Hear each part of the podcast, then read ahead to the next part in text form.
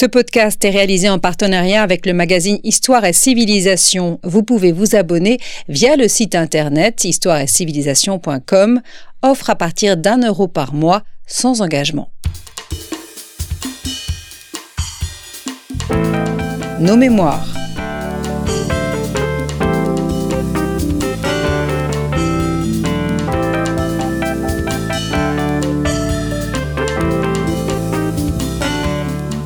On retrouve Marie Cohen Carichon.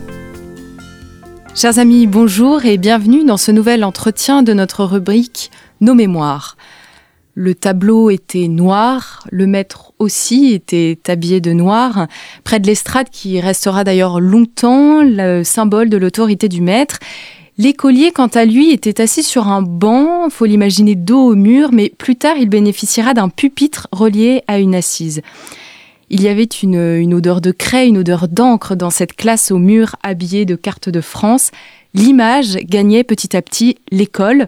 On l'a trouvée au mur ou encore dans les manuels, tout d'abord en noir et blanc bien entendu, avant d'apparaître en couleur. Dans cette classe qui évolue bien entendu euh, tout au long du 19e et du 20e siècle, on apprend entre autres l'histoire de France et comme aujourd'hui, il existe des manuels d'histoire de France. Mais alors qu'est-ce qu'il y avait dans ces livres? Est-ce qu'on apprenait des choses radicalement différente de ce qu'on apprend aujourd'hui, comment fabriquait-on alors une histoire de France? Je vous propose aujourd'hui de découvrir l'un de ces livres, un livre qui a eu un succès en son temps, qui a marqué une génération et qui a touché plusieurs générations d'écoliers, les écoliers qui ont connu la craie, le tableau sombre et l'instituteur de noir vêtu. Ce livre, c'est l'histoire de France de Victor Duruy, celle-là même qui a fait rêver le jeune Charles Péguy. Et pour parler de ce livre, j'ai la joie de recevoir Jean-Charles Gesselot à notre micro. Bonjour. Bonjour à tous et à toutes. Merci d'avoir répondu à notre invitation. Euh, vous êtes maître de conférence en histoire à Versailles-Saint-Quentin en Yvelines et vous venez d'écrire un livre sur un livre. Alors le projet de cette publication, euh, Jean-Charles Gesselot, vous l'expliquez dans votre introduction, j'aime beaucoup votre introduction, euh, vous parlez d'un genre qui était à la mode au 19e, au 19e siècle et au début du 20e siècle, et ce genre c'est le parcours de vie. Vous citez à ce sujet le livre d'Élisée Reclus sur l'histoire d'un ruisseau. En fait, on faisait l'histoire des choses, l'histoire des objets. Oui, tout à fait. Euh, c'était un genre euh, parmi d'autres euh, qui consistait dans une logique de vulgarisation scientifique le plus souvent, de prendre un objet qui est matériel, naturel ou fabriqué par l'homme et d'en faire l'histoire de son début jusqu'à sa fin. Alors en effet, Élisée Reclus, le grand géographe, a fait comme ça l'histoire d'un ruisseau, mais on a aussi l'histoire d'une bouchée de pain, par exemple, l'histoire d'un morceau de charbon. Et bah, c'est dans cette logique-là que moi j'ai voulu prendre un livre. Alors pour le coup, je n'innovre pas parce que l'histoire d'un livre, ça avait été fait également dans cette perspective-là. Mais j'ai voulu prendre un livre particulier, un titre précis, pour, de la même manière, essayer d'en retracer le parcours depuis l'esprit de son auteur jusqu'aux mains et aux yeux du lecteur, finalement. Et alors à quoi ça sert d'étudier un livre, et notamment un livre un peu particulier que j'ai décrit comme un manuel, mais qui ne servait pas qu'aux professeurs et aux élèves, à quoi ça sert d'étudier ce livre en particulier? Alors, d'étudier un livre et ce livre en particulier, c'est intéressant parce que ça nous permet justement, à travers un exemple précis, de comprendre comment fonctionne à l'époque bah, plein de choses. Euh, le système éditorial, euh, comment fonctionne le métier d'historien, comment fonctionnent euh, les pratiques de lecture, comment fonctionne tout le système de production matérielle du livre. Donc c'est un, une, sorte de voilà d'étude de cas qui permet de, de, de, généraliser ensuite et d'approcher aux réalités de tous ces éléments que je viens d'évoquer. Alors avant de, vous suivre, comme vous, comme vous nous emmenez dans le livre, à travers justement la, conception de ce livre, euh, sa publicité, son fond et sa forme, est-ce que vous pourriez nous dire quelques mots sur l'auteur, qui n'est pas n'importe qui euh, à cette époque-là, et cet auteur c'est Victor Duruy? Alors je peux en dire quelques mots, même mm. beaucoup plus si vous voulez, mais on va, on va faire simple. Alors Victor Duruy, c'est un personnage qui a eu une certaine importance, une certaine notoriété en son temps. Euh, il est moins connu aujourd'hui, alors euh, sauf peut-être pour euh, celles et ceux qui ont pu fréquenter un collège ou un lycée Victor Duruy, puisqu'il y en a encore quelques-uns, notamment à, Paris, dans le 7e arrondissement. Euh, Victor Duruy, donc il est né en 1811, mort en 1894, il a vraiment traversé le siècle, hein, de, du règne de Napoléon jusqu'à la Troisième République, et il est surtout connu pour avoir été ministre de l'instruction publique pendant six années sous le Second Empire, entre 1863 et 1869. Avant cela, c'était un professeur d'histoire. Il a eu un parcours euh, assez euh, classique euh, de il est normalien, il a fait l'école normale supérieure, il a passé l'agrégation d'histoire, ensuite il a enchaîné une série de postes en province puis surtout à Paris. Et il s'est fait un nom dans le, la communauté historienne en publiant également des ouvrages et notamment des manuels à destination des collèges et des lycées qui ont eu un certain succès. Euh, ils ont été édités par euh, Hachette, qui était euh, déjà une maison d'édition extrêmement puissante et capable d'assurer la diffusion de, de ces ouvrages. Et donc, lorsque Napoléon III le, le repère au début des, enfin à la fin des années 1850, il a déjà voilà une petite notoriété dans le monde des historiens. Il est en outre, à côté de ses manuels, il a, il est spécialiste d'histoire romaine. Il a écrit plusieurs ouvrages un peu plus conséquents sur cette sur cette question. Et donc L'empereur Napoléon III le, le, repère de cette façon. Ils ont plusieurs échanges par rapport à l'histoire romaine, puisque Napoléon III, à l'époque, écrit lui-même une biographie de Jules César. Et de fil en aiguille, le, courant passe entre les deux hommes. Et euh, pour des raisons euh, diverses et variées sur lesquelles je ne vais pas revenir là, Napoléon III finit par le nommer ministre de l'instruction publique. Il va rester six ans ministre, qui est extrêmement long. Hein, c'est le, alors c'est pas le record de longévité, il a la médaille d'argent, juste après son, son prédécesseur Gustave Rouland, qui est resté quelques semaines de plus que lui. Et euh, à ce poste, pendant six années, Victor Druy va avoir le temps et également les moyens, en tout cas il va les prendre, de mener une action réformatrice extrêmement importante euh, qui annonce en grande partie ce que feront ensuite les républicains à partir de 1870 et surtout euh, des, années 1880 avec les lois Ferry bien sûr, puisque Victor Duruy par exemple avait euh, émis un projet d'école gratuite et obligatoire. Hein, bon, ça n'a pas abouti pour des raisons euh, politiques. Il n'avait pas la majorité au corps législatif pour cela, mais il a euh, voilà voulu réformer. Il l'a fait l'enseignement primaire en, en, en, développant la scolarisation, en, en imposant également l'obligation de l'enseignement de l'histoire et de la géographie, par exemple. Mais aussi pêle-mêle, il a créé l'école pratique des hautes études. Il a lancé le premier enseignement secondaire pour les filles. Euh, il a développé les laboratoires de recherche dans les universités. Enfin voilà, il y a eu toute une série d'actions comme ça qui ont fait de lui une grande figure du, euh, du euh, de l'histoire de l'éducation au 19e siècle. Et donc c'est ce sont ces deux éléments-là qui le rendent important, à la fois son œuvre d'historien, même si elle est un peu oubliée aujourd'hui, et son œuvre de ministre de l'instruction publique.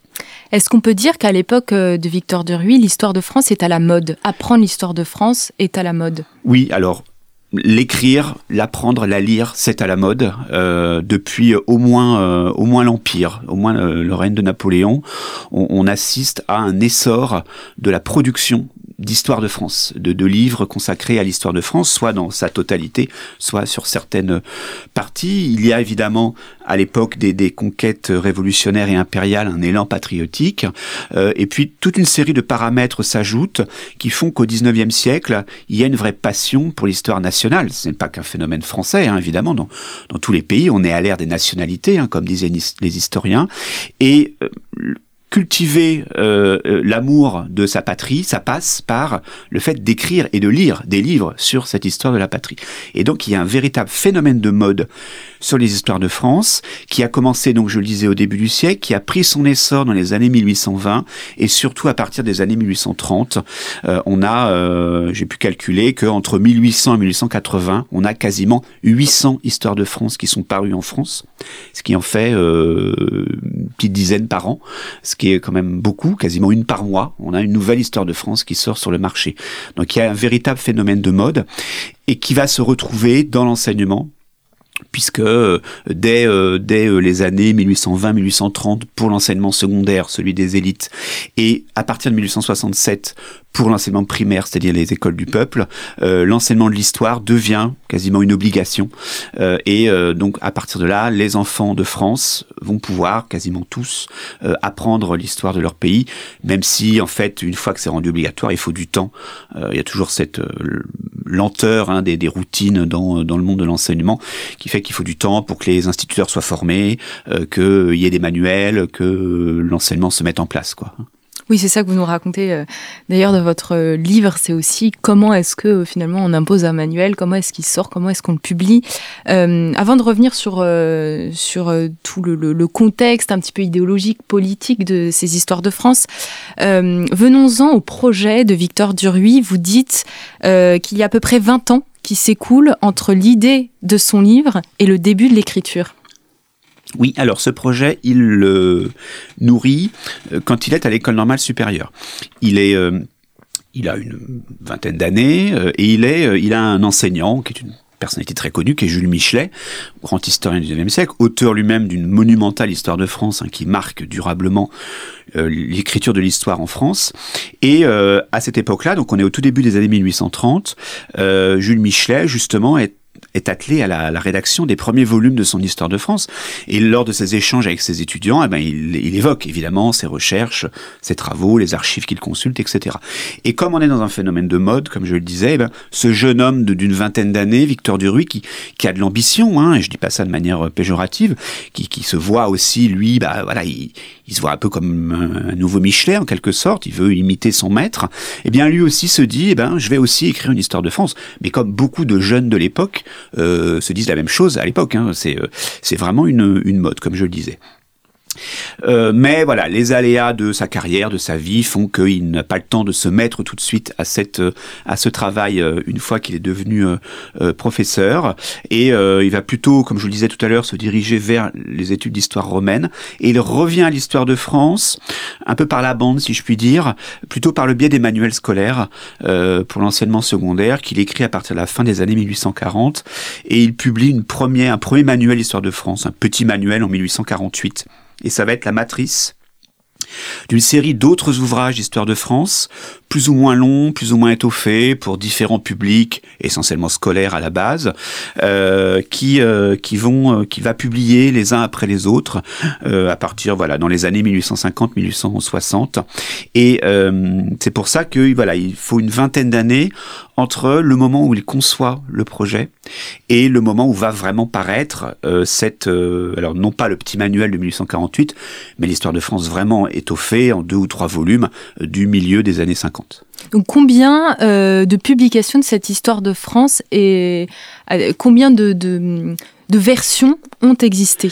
Alors, Beaucoup. Euh, J'ai plus le chiffre en tête, mais euh, il y en a bien une quinzaine hein, différentes euh, qui euh, qui ont été mises sur le sur le marché avec plus ou moins de succès euh, selon les, les, ouvrages. Il y en a une surtout qui marque et c'est celle qui est au centre de, du livre que j'ai écrit.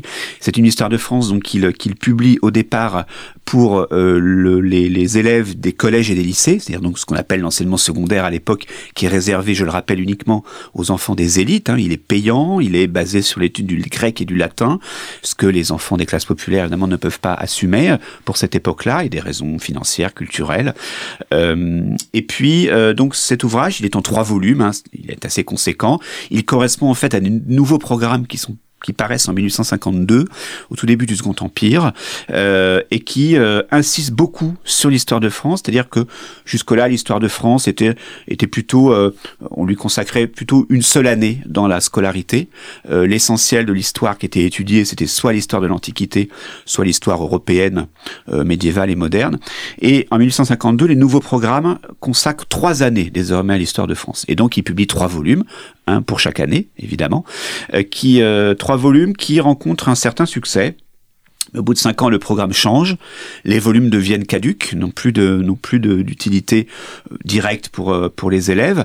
Mais comme l'ouvrage a eu du succès, Louis Hachette, l'éditeur, trouve dommage et Victor Duruy aussi de euh, bah, d'abandonner ce, cette cette publication. Et donc ils en ils la refondent en, en partie, euh, ils la transforment en un ouvrage en deux volumes. Alors ça peut sembler dérisoire de dire trois ou deux, mais en fait non, c'est important parce qu'on est dans une époque où il y a des des des, des logiques de distinction dans les lectures.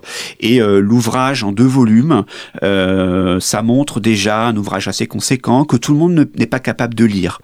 Et donc, il vise un public d'élite, toujours, de la bourgeoisie, essentiellement, lettrée, qui va se précipiter en quelque sorte sur ce livre qui correspond à un modèle. C'est les livres qu'il faut avoir chez soi, en quelque sorte.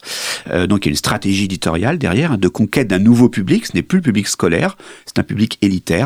Et euh, bah, ça va marcher pour le coup, puisque voilà, cet ouvrage-là va connaître 23 éditions euh, jusqu'à la veille de la Grande Guerre, donc il marque quand même deux ou trois générations, et euh, il connaît, j'ai pu estimer, à 120 000 le nombre d'exemplaires distribués, vendus de, cette, de cet ouvrage.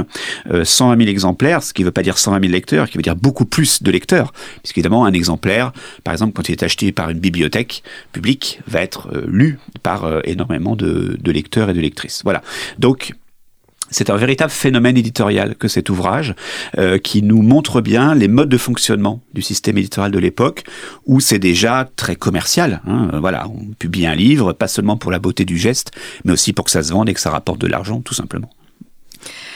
Est-ce que euh, vous avez pu, euh, en faisant vos recherches, vous êtes bien entendu basé sur des sources, ça paraît euh, ridicule de le, de, le, de le redire, mais en fait c'est très important, même pour écrire l'histoire d'un livre, il faut aller dans des archives. Est-ce qu'on sait comment Victor Duruy travaillait le matin? Est-ce qu'il se levait tôt? Quelle encre il utilisait? Est-ce qu'il y avait des moments où il a eu la page blanche? Est-ce qu'on a quelques éléments sur ce quotidien d'écrivain? Alors, euh, je vais vous décevoir, hélas non. C'est le côté euh, décevant parfois de la recherche, c'est que lorsqu'on n'a pas les sources qui nous permettent de nous renseigner, eh ben on n'a pas les informations. Et euh, j'ai retrouvé très peu de sources qui évoquent Victor Duruy au travail. Dieu sait que j'en ai cherché et que j'ai beaucoup travaillé sur sur ce personnage, mais il y a assez peu de témoignages directs. On a des évocations un peu vagues, mais mais pas grand chose de la part de ses proches, de ceux qui l'ont connu. Et lui-même se confie assez peu. Il a écrit des mémoires pourtant, mais il se confie assez peu sur son travail d'historien. Donc, comment on fait dans ce cas-là? Bah, C'est aussi tout le sel de l'enquête historienne. C'est d'essayer de deviner, d'imaginer ce que ça pu être en collant des morceaux épars euh, et on essaye de reconstituer comme ça le quotidien du ici du, chercheur ou de l'écrivain en histoire. Alors qu'est-ce qu'on peut dire? Alors je ne sais pas à quelle heure il se levait ce matin. Le connaissant et vu son tempérament, je pense qu'il devait pas faire la grasse matinée très souvent. Ça devait être quelqu'un de très actif, très énergique. Euh, il, il, travaille essentiellement chez lui. Ça, c'est un élément euh, assez intéressant, euh, contrairement à beaucoup de, chercheurs aujourd'hui qui travaillent en bibliothèque, hein, essentiellement. Lui, il travaille beaucoup chez lui. Il a une importante bibliothèque qui lui permet de travailler je pense donc qu'il a une pièce qui est un bureau, un, cabinet de travail dans les différents logements qu'il occupe à Paris et également à Villeneuve-Saint-Georges en banlieue parisienne où il achète une, une campagne, comme on dit à l'époque, hein, une maison de campagne, on dirait aujourd'hui, euh, dans les années 1850. Alors ça pourra choquer peut-être certains d'entendre parler de campagne pour Villeneuve-Saint-Georges, qui est évidemment aujourd'hui très urbanisée, hein, à deux pas de Paris, mais à l'époque l'urbanisation de la région parisienne est beaucoup moins importante. Et donc euh, il travaille dans son cabinet essentiellement. De temps en temps, il a recours à des ouvrages qui sont euh, euh, qu'il n'a pas et qu'il doit aller chercher en bibliothèque.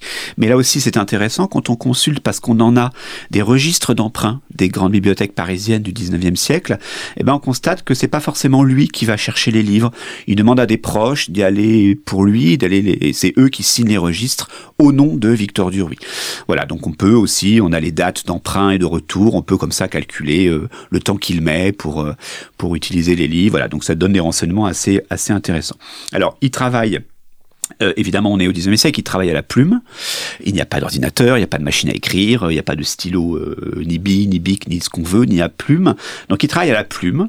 Euh, on est à un moment de transition hein, au 19e siècle. Jusque-là, la plume était, était bah, simplement arrachée du dos d'un volatile. Hein. C'était surtout les plumes d'oie.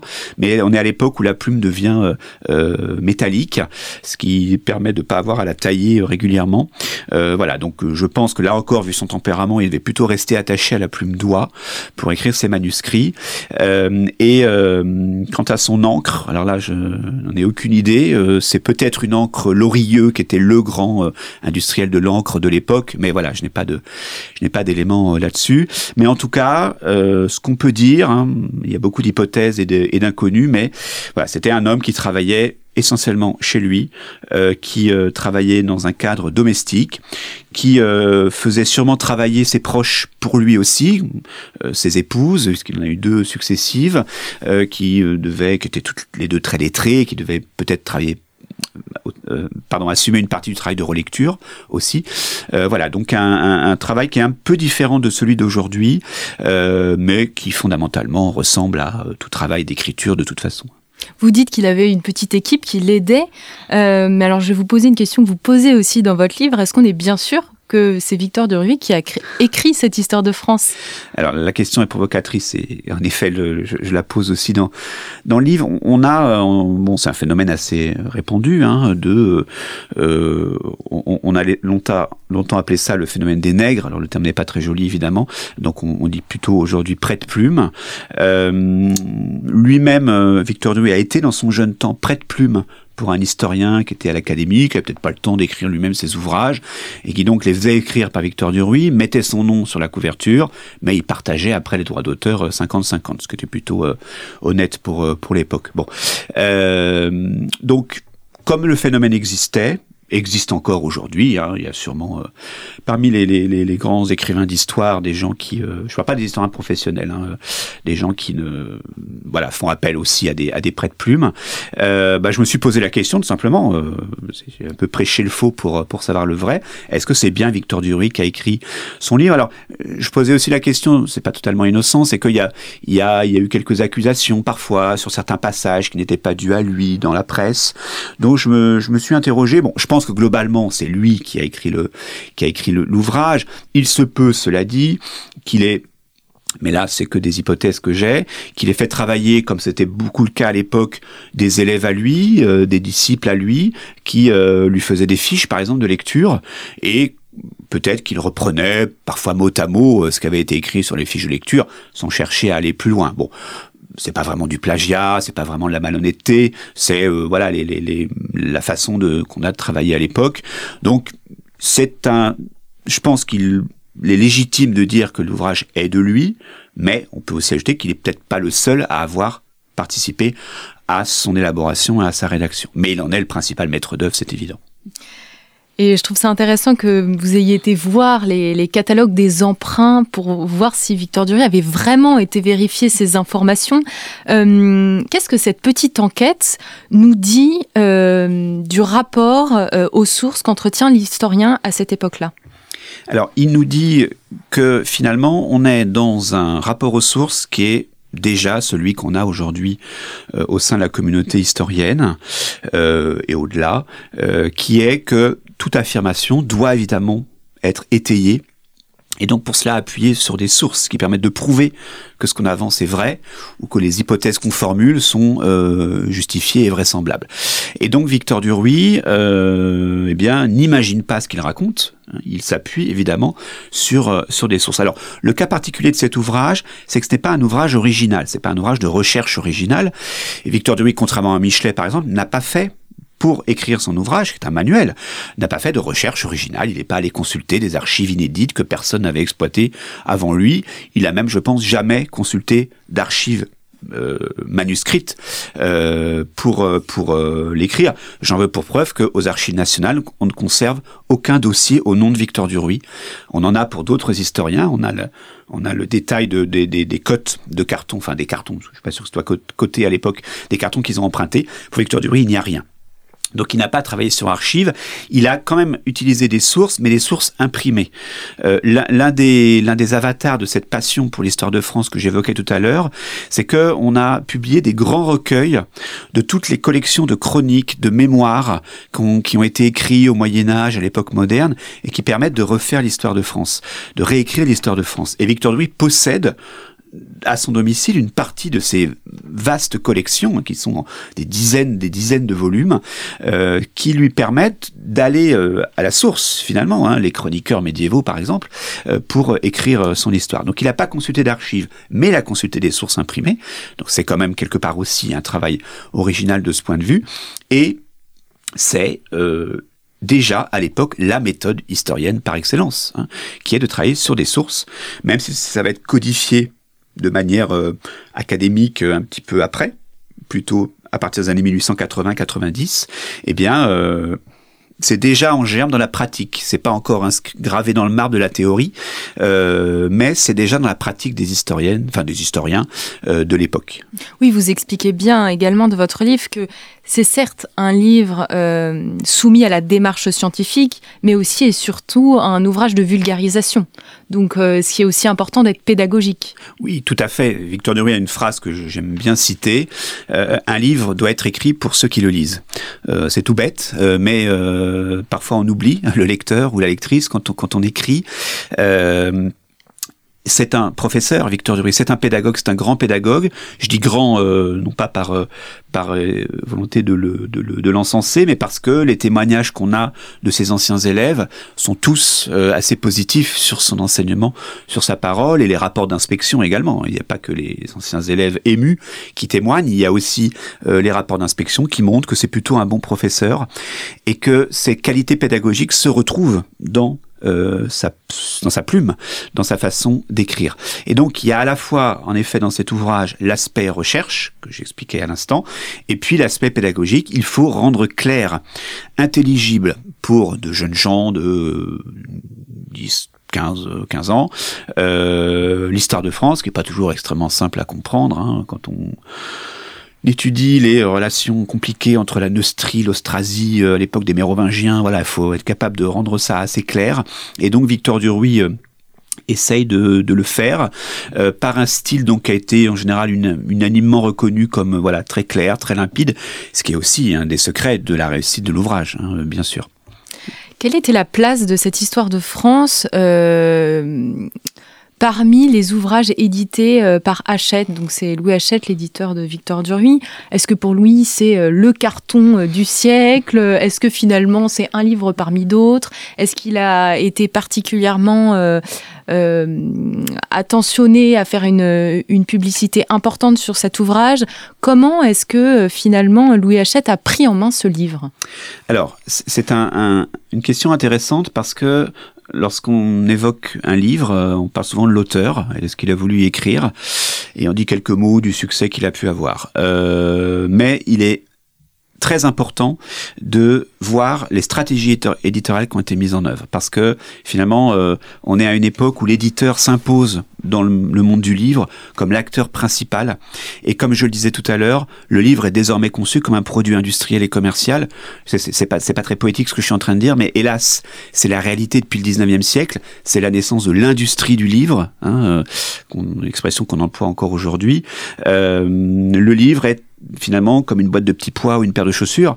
Euh, bon, évidemment, c'est un peu différent parce qu'il y a un contenu euh, intellectuel, mais mais il faut le vendre, il faut que ça rapporte. Voilà, on est dans une entreprise capitaliste et euh, le principe de base, et je dis ça sans pas du tout de manière péjorative, c'est de, de, de, bah, que ça rapporte. voilà. Alors, Louis Hachette, pardon, il va essayer de capitaliser sur cet ouvrage. Alors, c'est pas, euh, pour reprendre vos termes, euh, c'est un livre parmi d'autres. C'est pas l'un des grands succès de la de la maison Hachette. Il y a d'autres histoires de France qui ont eu beaucoup plus de succès. Euh, la plus la plus vendue peut-être pour, euh, pour la maison Hachette. C'est l'histoire de France de Madame de Saint-Ouen. Alors c'est très bien parce que c'est écrit par une femme, ce qui change un peu. Euh, c'est un ouvrage qui a été publié à la fin des années 1820. Alors pas par Hachette, mais par un autre libraire, mais Hachette euh, rachète son jeu de mots les droits ensuite. Et l'ouvrage va avoir un succès phénoménal, plusieurs millions d'exemplaires vendus. Donc on n'est pas du tout dans les mêmes proportions que pour l'ouvrage de Duruy. Mais là c'est un petit ouvrage qui est destiné aux écoles primaires. Et donc il y a un public beaucoup plus vaste démographiquement parlant que pour le livre de Duruy. Mais euh, malgré le fait que euh, ce ne soit pas le, best-seller absolu de la maison Hachette en termes d'histoire de France, c'est un des ouvrages qui ont eu rencontré le plus de succès, aussi parce que donc euh, Louis Hachette a essayé vraiment, comme vous le disiez, de le promouvoir, d'en faire la publicité. À partir du moment où il a eu ce succès euh, dans le cadre scolaire dans les années 50, il a voulu, comme je le disais, conquérir de nouveaux publics. Il l'a fait avec de la publicité, il l'a fait euh, avec euh, des stratégies, comme je disais tout à l'heure, de distinction par le prix, par le format. il l'a fait aussi en incluant, et là il est totalement en accord avec les vues pédagogiques de Victor Duruy, en incluant beaucoup d'images également dans le dans l'ouvrage. C'est un très important de ce de ce livre. Et surtout, euh, l'ouvrage va avoir une chance inouïe, c'est qu'il paraît donc dans sa version grand public en 1858. C'est la date du livre. En réalité, il sort à la toute fin de l'année 1857, mais ça fait aussi partie des stratégies éditoriales de dater un livre qui sort à la fin de l'année de l'année d'après pour lui donner une fraîcheur euh, un peu plus un peu plus longue, si je puis dire. Euh, et surtout, en 1863, l'auteur devient ministre de l'instruction publique. Alors là, évidemment, c'est le jackpot, si je puis dire, parce que quoi de mieux que le livre du ministre lui-même euh, a proposé aux professeurs, aux élèves, même si ce n'est plus un manuel scolaire, il continue à apprendre l'histoire de France, ces élèves. Les professeurs continuent à l'enseigner, donc ils ont toujours besoin d'ouvrages pour préparer leurs cours ou euh, pour les profs et euh, compléter leurs cours pour les élèves. Et donc, quoi de mieux que le livre du ministre lui-même, à une époque où on a quand même une, une autre image de, des, politiques et des, ministres qu'aujourd'hui. Ils peuvent faire référence, encore aujourd'hui peut-être, hein, mais de référence intellectuelle, etc. Et donc euh, dans des euh, dans un système aussi qui est encore finalement assez courtisan euh, ou, ou, hiérarchique, dont l'administration de l'instruction publique, euh, eh bien, euh, euh, il y a, y, a, des formes de flagornerie qui font que bah, c'est mieux d'avoir le livre du ministre dans ses classes que qu'un autre. Voilà. Euh, et donc à partir de là, et on le voit très bien dans les chiffres de tirage, euh, on était jusque-là des tirages moyens d'environ 3000 exemplaires par édition. Sous euh, le ministère du Ruy, on est à 10 000 exemplaires dans les rééditions. Hein, voilà. Donc très clairement, la, la, la marque du Ruy euh, a été un, un, un, accélérateur à partir du moment où il devient ministre de, du succès de l'ouvrage, qui, comme je le disais, donc va se confirmer jusqu'à la veille de la Grande Guerre. Bon, ça décline un peu à partir des années 80 lorsqu'une nouvelle génération d'histoire de France arrive, euh, plus républicaine euh, notamment. Mais malgré tout, ça reste une référence en fait hein, pendant euh, pendant quasiment un demi siècle. Vous dites que vous, en fait, on retrouvait l'histoire de France parfois dans en dehors de la France en fait. Donc est-ce que ce livre a été traduit assez rapidement? Est-ce que finalement on l'achetait en français mais on le lisait à l'étranger Comment vous expliquez un peu ces trajectoires euh, d'histoire de France? Alors c'est aussi un élément du succès, c'est ça, son rayonnement international en effet. Euh, J'ai pu retrouver traces de livres, d'exemplaires de ce livre, eh ben, en Amérique du Sud, au Japon, un peu partout dans, le monde, en Afrique, évidemment dans les grandes bibliothèque euh, nationale euh, d'Amérique du Nord ou, d'Europe. Il a un succès mondial, en fait. On n'imagine pas, mais au 19e siècle, on est déjà dans une forme de mondialisation, notamment culturelle, et euh, beaucoup de livres s'exportent, et notamment des livres français, puisque la France représente encore un modèle culturel assez rayonnant, ce qui fait que, ça m'amène à, votre deuxième question, que l'ouvrage n'a pas forcément besoin d'être traduit pour être diffusé à l'étranger, parce qu'il y a encore une, grande francophonie des élites euh, internationales, euh, notamment dans les dans les dans les euh, dans les pays européens, bien sûr, nord-américains, mais même d'Amérique du Sud. Et donc vous avez des intellectuels, des historiens des États-Unis, par exemple, qui vont acheter le livre, soit par correspondance, soit soit lors d'un passage à Paris et le ramener, le rapporter plutôt euh, chez eux, ensuite dans, leur pays. Donc euh, l'ouvrage n'est pas traduit. Euh, D'autres ouvrages Victor Duruy le sont, mais pas celui-là. Et euh, mais ça l'empêche pas d'être diffusé euh, un peu partout dans, dans, le monde, vraiment sur les sur les cinq continents. À quoi ressemble exactement le produit à la fois sa couverture et en même temps vous avez un petit vous avez évoqué les images. Mais comment est-ce qu'il présente en fait ces différents euh, chapitres d'histoire de France? Alors l'ouvrage euh, quand on le regarde aujourd'hui bon il donne pas forcément envie d'être lu euh, disons-le tout net mais on est dans un autre univers visuel évidemment esthétique du livre. Aujourd'hui il, peut sembler assez rébarbatif il est qu'en noir et blanc il n'y a pas de couleur sauf pour des cartes dépliables à la fin du, du volume. Ce sont deux volumes assez ramassés assez trapus avec une écriture assez assez fine, hein, des, lettres euh, de, police assez réduites. Donc euh, voilà, faut s'accrocher. Puis c'est un vieil ouvrage, hein, il a il a 150 ans, plus de 150 ans, donc évidemment euh, ça donne pas forcément envie. Ce serait plutôt aujourd'hui un livre ancien que qu'on veut avoir dans sa bibliothèque, mais pas forcément le lire. Malgré tout, euh, pour euh, évidemment les lecteurs et les lectrices de l'époque, euh, il est intéressant pour euh, les raisons que j'ai déjà évoquées, de fond et de forme. Il est, alors il est découpé en chapitres, évidemment, assez nombreux, ce qui est bien parce que ça permet de vraiment de, de séquencer l'histoire, de, de ce qui permet aussi de, de, prévoir des lectures un peu aléatoires. On n'est pas obligé de, de, le lire de A à Z. On peut lire euh, une fois un chapitre, une fois un autre chapitre, voilà, en naviguant en quelque sorte dans l'histoire de France, comme on naviguerait aujourd'hui d'une page à l'autre d'un site internet, par exemple, toute proportion gardée. Euh, et euh, donc il est ponctué euh, d'images euh, qui alors sont distribuées de manière un peu... Il n'y a, a, pas de, de, de, de logique particulière. Alors évidemment les images sur une époque sont dans les pages qui traitent de cette époque, hein, bien sûr. mais mais l'idée c'est de... elles sont pas commentées L'idée, c'est de fournir un décor, en fait, des repères visuels aux, lecteurs et aux lectrices pour euh, pouvoir comprendre euh, les endroits où se passent les événements décrits. C'est une des particularités de l'ouvrage, au moins jusqu'aux années 1880, c'est que il n'y a pas de scène historique et pas de personnages qui sont représentés. C'est vraiment des décors, des châteaux, des villes, des sites naturels qui sont qui sont montrés. C'est seulement à partir des années 80 que le l'appareil iconographique, comme on dit, va être profondément bouleversé et où là euh, Hachette va introduire plutôt euh, voilà des vues euh, d'événements euh, voilà des grandes scènes connues les images d'Épinal hein, Saint-Louis sous son chêne l'entrée d'Henri IV à Paris tout ce qu'on veut on, on, entre dans un autre un autre univers visuel hein.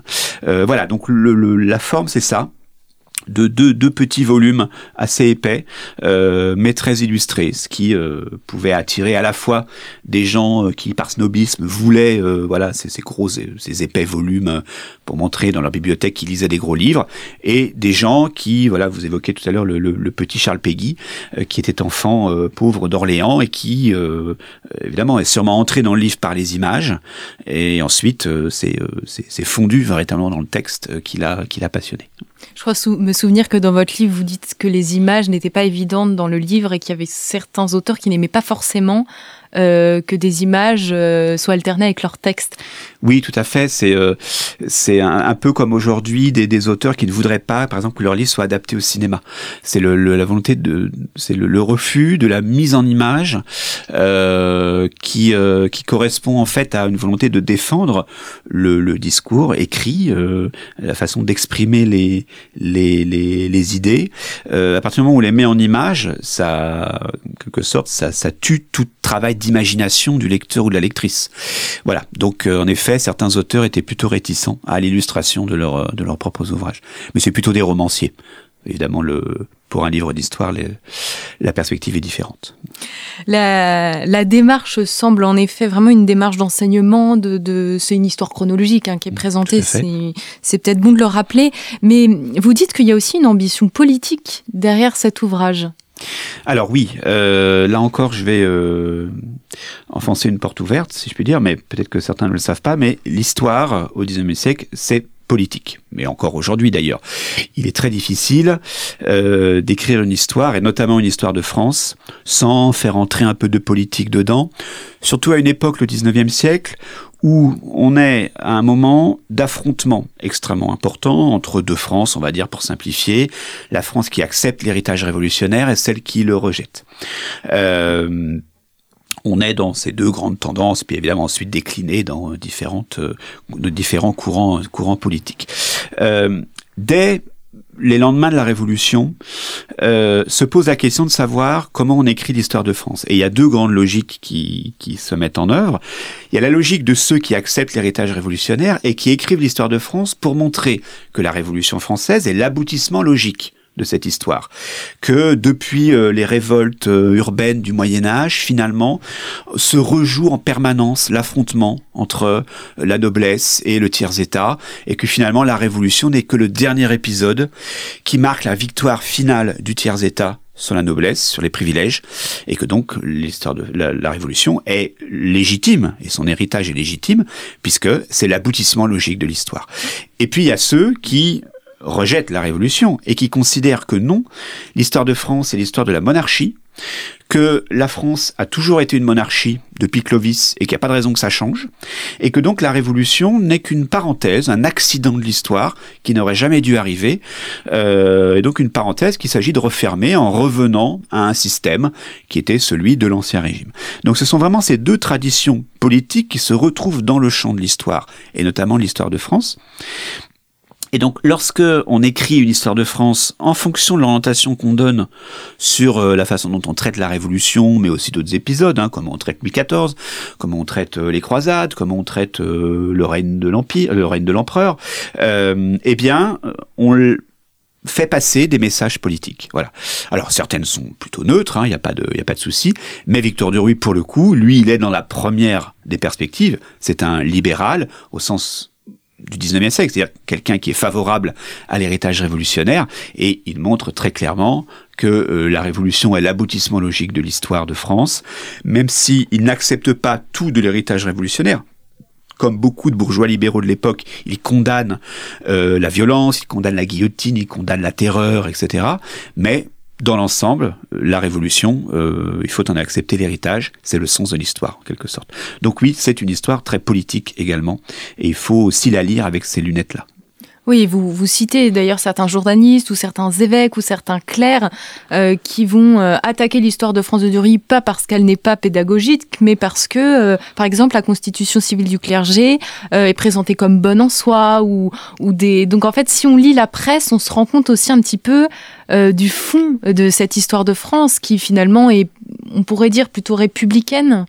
Alors désolé, je vais vous contredire. Non, pas républicaine. Euh, beaucoup euh, parmi les historiens pensent que Duruy était républicain. Il ne l'était pas. Euh, il était euh, favorable au meilleur régime possible pour la France, celle qui lui assurait la gloire et la prospérité, que ce soit une monarchie, un empire ou une république, soit. Donc il a été orléaniste sous les Orléans, bonapartiste sous Napoléon III et républicain sous la République, pas par opportunisme politique, parce qu'il finissait par voir que le régime en place était celui qui assurait la stabilité et c'était ça qui, qui l'importait. Donc c'est pas une vision républicaine, c'est une vision libérale, je le répète, au sens où, euh, où, euh, on l'entendait au 19e siècle. Euh, alors dans le coup, en effet, comme c'est une histoire de France qui a du succès, qui est diffusée dans les écoles et qui euh, est politique, eh ben elle suscite le débat entre ceux qui vont la défendre et ceux qui vont dire mais quelle horreur, on met entre les mains de nos enfants euh, une histoire euh, avec, euh, écrite avec le couteau entre les dents, quoi, si je puis dire, euh, une histoire qui euh, qui fait l'apologie de la Révolution et qui critique le rôle de l'Église. Alors il y a un homme surtout qui va qui va être en première ligne pour attaquer l'histoire de France, un homme dont le nom est encore assez connu, c'est monseigneur Dupanloup, évêque d'Orléans, qui va croiser le fer hein, avec celui qui est à l'époque ministre de l'instruction publique euh, par coup d'articles interposés pour euh, contester euh, la vision de l'histoire proposée par l'ouvrage. Et Monseigneur Dupanloup est d'autant plus horrifié par par le, contenu que bah voilà l'homme est ministre et il se sert de sa position de ministre pour diffuser encore plus euh, son histoire de France, comme j'expliquais tout à l'heure. Donc pour Monseigneur Dupanloup, c'est vraiment de la propagande pure et simple, et quelque part, c'est pas totalement faux, c'est sûr. Oui, un moment, je crois, dans vos annexes, vous vous montrez euh, euh, quels personnages sont présentés comme positifs, quels sont les les bons hommes d'État, quels sont ceux sur lesquels on a un avis mitigé. Je crois que c'est Mazarin en l'occurrence. Euh, quand on lit cette histoire de France, est-ce que tout est faux ou est-ce que finalement il y a de bonnes intuition, elle est seulement un peu schématisée? Alors, euh, vaste question. vaste question, c'est évidemment schématisé. Alors non, tout n'est pas faux. Il y a des aspects très orientés. On est à une époque où, même dans une écriture, euh, je dirais universitaire de l'histoire, euh, on veut euh, faire passer des messages. On considère à l'époque que l'histoire est, est une école de morale et qu'on apprend en lisant l'histoire ce qui est bien et ce qui est mal. Alors évidemment, on n'est pas tous d'accord sur ce qui est bien et ce qui est mal. Et aujourd'hui, on n'est plus tout à fait dans cette logique-là, en tout cas dans l'écriture professionnelle de l'histoire. Mais au XIXe siècle, c'est encore très courant. Et donc, Victor Duruy, euh, quand il écrit son histoire de France, veut montrer qu'est-ce qui a été fait de bien, qu'est-ce qui a été fait de mal, simplement pour montrer aux politiques d'aujourd'hui et de demain euh, ce qui a été fait dans le passé, ce qu'il est bon de reproduire et ce qu'il est bon de surtout pas reproduire. Voilà. Et donc c'est comme ça que se met en place tout un système de modèles et de contre-modèles parmi les principaux acteurs politiques et notamment évidemment les souverains euh, et leurs principaux ministres. Euh, et donc on peut vraiment établir la liste, euh, je le fais, le, tableau d'honneur et le tableau d'horreur, si je puis dire, euh, des, des, bons et des mauvais personnages dans l'histoire. il y a les bons. Alors les bons, ce sont ceux qui ont permis à la France de progresser par la conquête, par les réformes.